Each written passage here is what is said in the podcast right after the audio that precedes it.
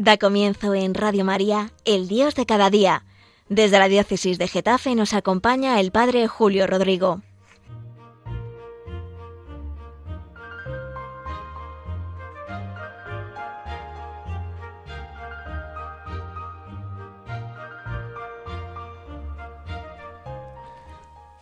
Muy buenas a todos los que escuchan este programa, El Dios de cada día, de Radio María. Con motivo del Día de Todos los Santos, este pasado 1 de noviembre, en los días previos en realidad, hablaba yo a los niños de mi parroquia sobre el sentido de esta fiesta, el recuerdo de todos los santos, también el recuerdo, como no, cariñoso y agradecido que hacemos el día 2 de noviembre a todos aquellos que han fallecido, a todos los difuntos, encomendándoselos al Señor para que gocen ya de su presencia para siempre en el cielo les hablaba tratando de contrarrestar esta fiesta de Halloween que poco a poco se ha ido imponiendo en nuestra sociedad española. Yo lo veo como un carnaval de estética terrorífica y de gusto dudoso, pero en fin, se ha ido haciendo popular y qué le vamos a hacer. Y lo que trataba era de contrarrestar, para que al menos estos niños y jóvenes que acuden a la parroquia no parezca que la fiesta de todos los santos ha desaparecido, sino que lo que celebramos realmente es eso, a todos los santos y el recuerdo de los difuntos.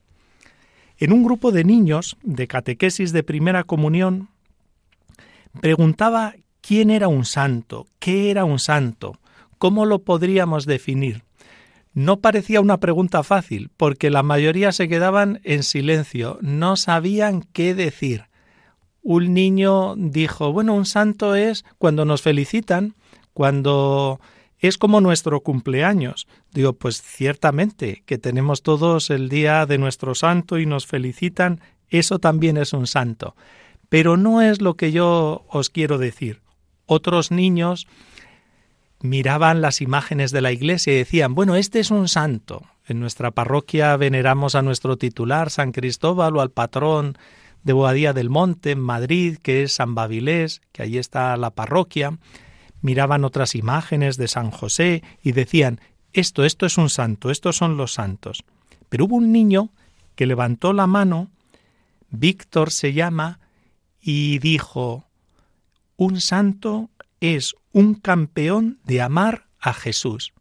Me quedé, la verdad, que alucinado, podríamos decir, hablando coloquialmente, porque me pareció perfecto, bravo por ese niño, una preciosa definición, un campeón de amar a Jesús, que podríamos traducirlo como un campeón del amor que Cristo nos ha enseñado.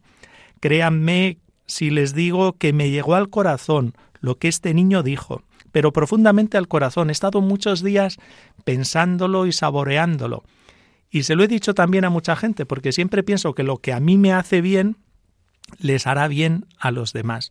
Un campeón de amar a Jesús. Pensaba, amando a Jesús, amamos todo lo que él amó. Así que este niño que acertó por completo. Siempre hay campeones, desde luego, en todas las disciplinas. En el fútbol tenemos, por ejemplo, a todos los jugadores de la Liga de la Champions. No es por señalar a ninguno que a lo mejor se podían ofender si señalo de un equipo o de otro, pero desde luego que esos son campeones de esa disciplina. O tenemos a campeones del tenis, tenemos a Nadal o a Federer que siempre están compitiendo en los torneos. O tenemos también a tantos premios Nobel de literatura, de medicina, de física o de arquitectura, con el premio Pitcher que todos los años se concede, que dicen que es como el Nobel de la arquitectura. Bueno, pues en el camino cristiano también tenemos la santidad, este reconocimiento por parte de la Iglesia que da a un cristiano que ha vivido en un grado heroico, modélico, ejemplar la vida cristiana. Desde luego que, como decía este niño Víctor, ese es un campeón y lo veneramos con todo cariño.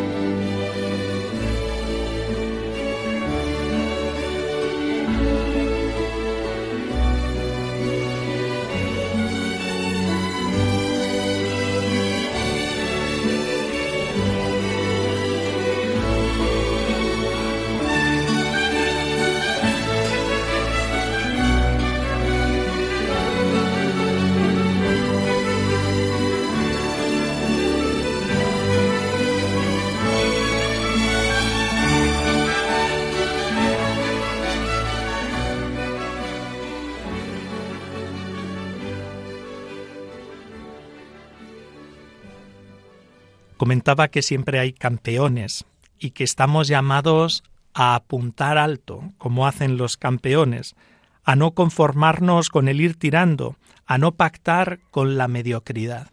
¿Cuántas veces, por desgracia, hacemos esto? Esto es muy fácil, pactar con la mediocridad. Va, como todos son unos irresponsables en el trabajo, pongo por ejemplo, ¿por qué me voy a esforzar yo? ¿Por qué voy a ser responsable? ¿Por qué voy a sacar yo todas las tareas que me han encomendado de la mejor forma posible? Pues mejor, nada, hacerlo como los demás.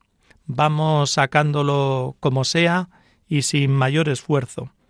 Tantas veces actuamos así. Y esto es pactar con la mediocridad, que está lejísimos de lo que es la vida de la santidad. Miren, Jesús predicó la santidad de vida, de la que Él es nuestro modelo y maestro. Leemos en el Evangelio de San Mateo, Sed pues vosotros perfectos, como vuestro Padre Celestial es perfecto. Hacia eso apunta Jesús.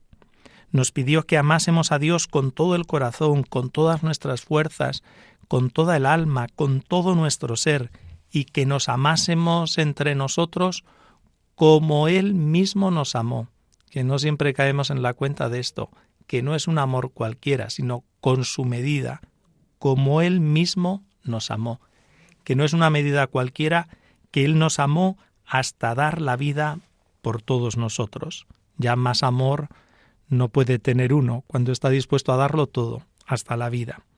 Y todos estamos llamados a recorrer este camino de la santidad.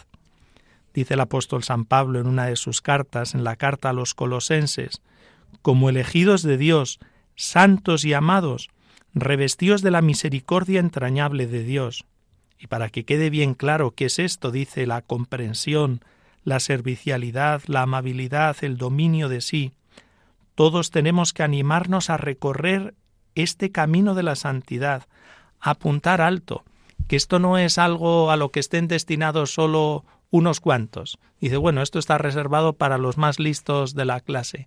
No, o estos han llegado a ser santos por alguna variación en su código genético y mire que ha salido así, para ser la Madre Teresa de Calcuta y otro sale para ser Al Capone. No es así. Todos estamos en ese camino y todos lo podemos recorrer. Es verdad que tropezamos, estamos heridos, por el pecado, sin duda alguna, y que nos desviamos y que caemos constantemente, cierto, pero siempre podemos recomenzar, pedir perdón a Dios y volver a empezar. Tantas veces lo rezamos en el Padre nuestro, perdona nuestras ofensas y volvemos a empezar de nuevo. Contamos con la fuerza, con la gracia de Dios que nunca nos abandona, contamos con la fuerza del Espíritu Santo que nos impulsa en ese camino. A propósito de esta anécdota que les comentaba de este niño, con motivo de la fiesta de todos los santos, me gustaría también hacer esta reflexión sobre la santidad, siguiendo una catequesis preciosa que el Papa anterior, el Papa Benedicto XVI, dio en el Vaticano el 13 de abril del 2011, en esas catequesis que él hace todos los miércoles. Fue una catequesis final sobre la santidad él había estado recorriendo a lo largo de diversas catequesis muchísimos santos, de los que figuran en la Sagrada Escritura hasta santos cercanos a nosotros. Y al final hizo una catequesis sobre la santidad, el camino de la santidad. Decía él que no consiste en hacer cosas extraordinarias, sino en unirse a Cristo, en vivir su vida, en hacer nuestras sus actitudes, sus pensamientos, sus comportamientos. La santidad, añadía, es ser semejantes a Jesús, reproducir en nosotros la imagen de Cristo.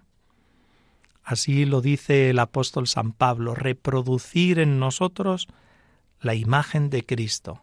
Lo dice en la carta a los romanos. Los santos, desde luego, que son como imágenes vivas de Cristo Jesús. San Agustín decía una cosa parecida en el libro de las confesiones. Viva será mi vida dentro de ti. Viva será mi vida dentro de ti. Y sin duda alguna, un sacerdote italiano, fallecido ya hace años, tenía una definición de lo que era este camino preciosa. En realidad él lo decía de forma espontánea. Cuando murió en el norte de Italia, unos compañeros suyos en un congreso nos hicieron una semblanza de su vida y nos dijeron que él siempre repetía esto.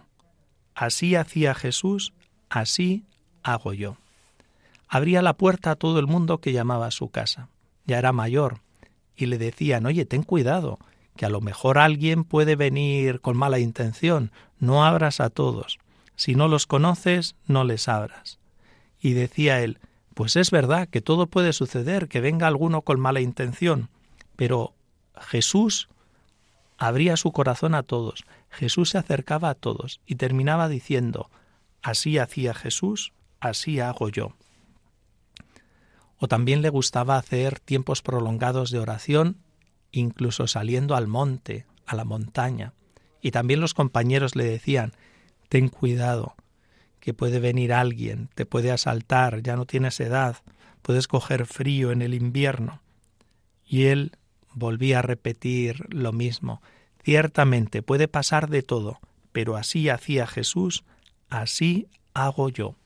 Y la verdad es que me encantó lo que decía este sacerdote italiano, que no recuerdo su nombre exactamente, pero me pareció precioso, porque es una bonita definición también de la santidad. Así hacía Jesús, así vivía Jesús, así pensaba Jesús, así se comportaba Jesús nuestro Señor, pues así hago yo, siendo como unas imágenes vivas de Cristo en nuestra propia vida.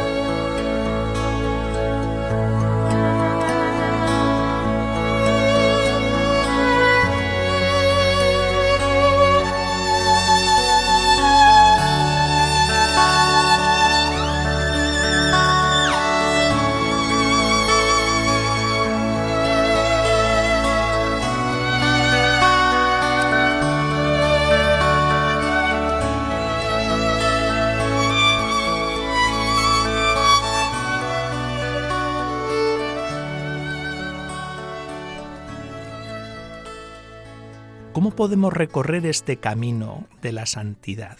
¿Qué hay que hacer? Porque hasta ahora les he hablado, bueno, de la anécdota de este niño, que los santos son campeones de amar a Jesús.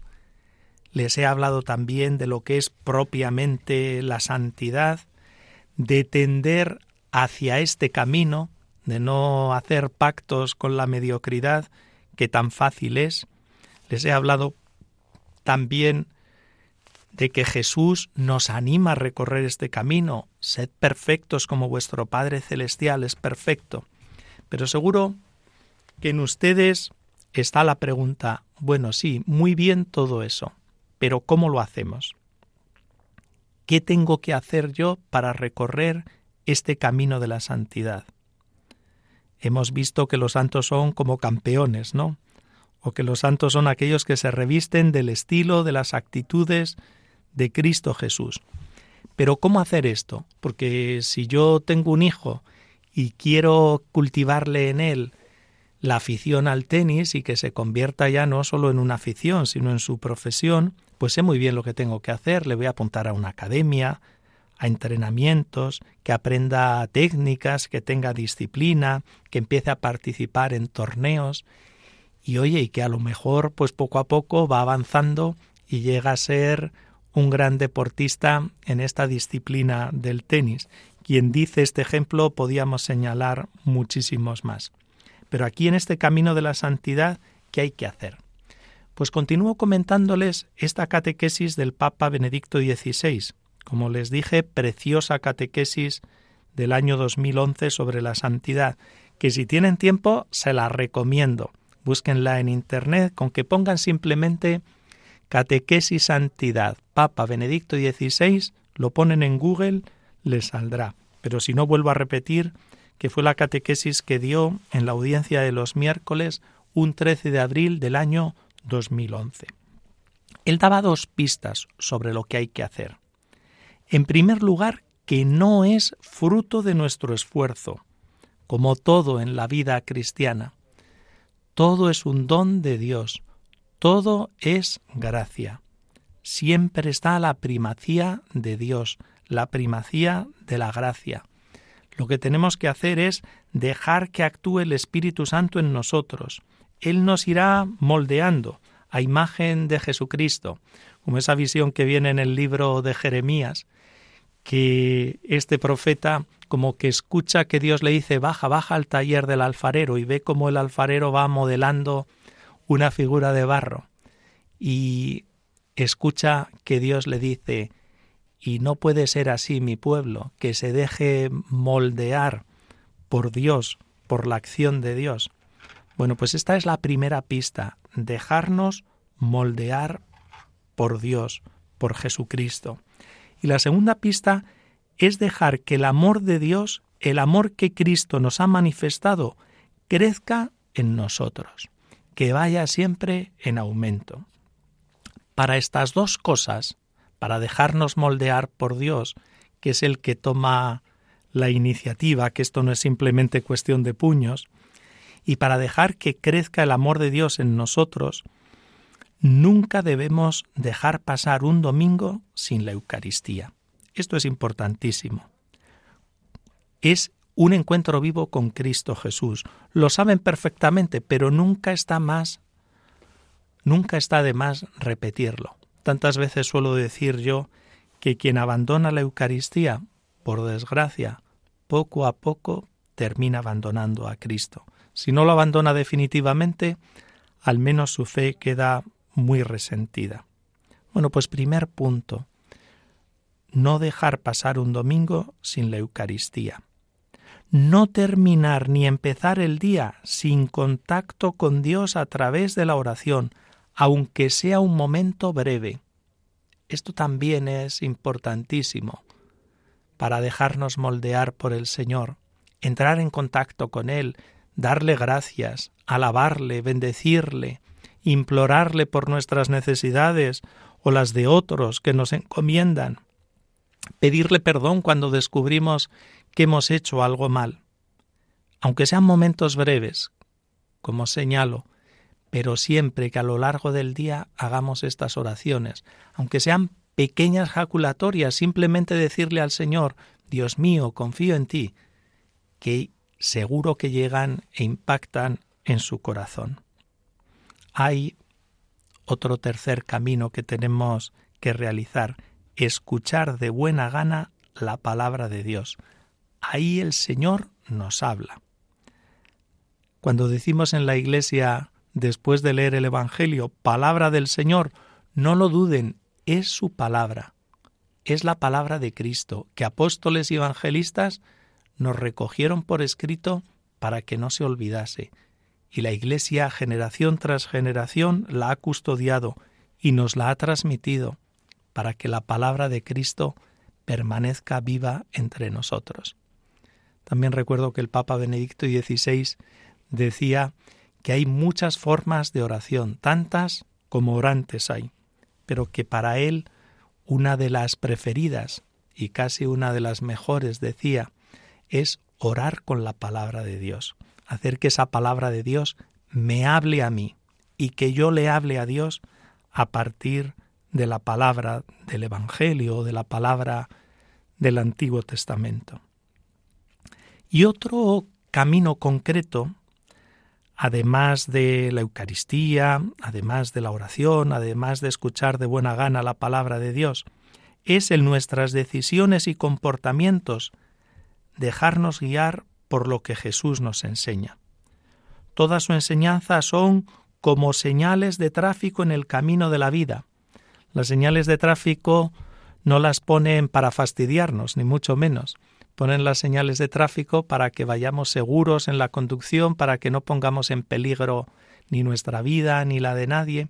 Y también todo lo que Jesús nos enseña son como señales de tráfico en el camino de la vida, para que vayamos seguros por la vida y por el camino del bien, por el camino de amar a Dios. En fin, amigas, amigos que escucháis este programa El Dios de cada día, apunten alto. De verdad se lo digo, apunten alto. Apunten hacia este camino de la santidad. No hagan pactos con la mediocridad. Los santos son unos campeones, como decía el niño, pero los santos son un tesoro para todos nosotros. Son obras maestras de la creatividad del Espíritu de Dios, todos tenemos la experiencia que leyendo la vida de un santo o escuchándola o viendo una película o alguien que nos habla de él, como que se nos enciende el corazón y como que tenemos ganas también de hacer lo mismo que él hizo. Desde luego que los santos son campeones de los que estar orgullosos, son gigantes. Y no solo pensemos en estos santos canonizados, en estos santos que desde luego son portentos de la santidad. Pensemos también en esa gente sencilla. Al Papa Francisco le gusta decir que él prefiere muchas veces esos ejemplos de los santos de la puerta de al lado, de esa gente sencilla, pero que vive con fidelidad en el amor de Dios, en el amor que Cristo nos ha enseñado. Cuando él dice esto, me acuerdo de muchos casos en mi parroquia que he conocido. Por ejemplo, de María, María Casita se llamaba. Yo la conocí ya mayor, una señora viuda. Sus dos hijas habían fallecido de cáncer. Ninguna había tenido hijos. Estaba muy sola en la vida. Nunca la vi triste. No faltaba misa ni al rosario todos los días. Cuando se hizo mayor, la llevaron a una residencia ya muy ancianita y cuando iba a verla no tenía que preguntar dónde estaba. Pasaba al oratorio y allí me la encontraba. Nunca la oí quejarse de su destino. Y era para quejarse, porque desde luego su vida no había sido fácil. Pero nunca la oí ninguna queja. Al contrario, siempre muy sonriente, siempre muy positiva. Para mí, un ejemplo. Desde luego que me acuerdo de ella y de tantos otros cristianos que he conocido, que son así, estos santos anónimos, que nadie canonizará, pero desde luego auténticos santos, auténticos campeones de la vida cristiana. Los santos son además la mejor defensa de la verdad y bondad de la fe cristiana. Si tuviésemos que hacer apologética, esto nos estila ahora tanto, pero si tuviésemos que hacer apologética de la vida cristiana, del cristianismo, desde luego los santos serían nuestra mejor defensa, porque son, como he señalado, un orgullo para todos nosotros. Pues nada más, que otro día continuaremos, amigas y amigos de Radio María, y simplemente saludarles y siempre gracias.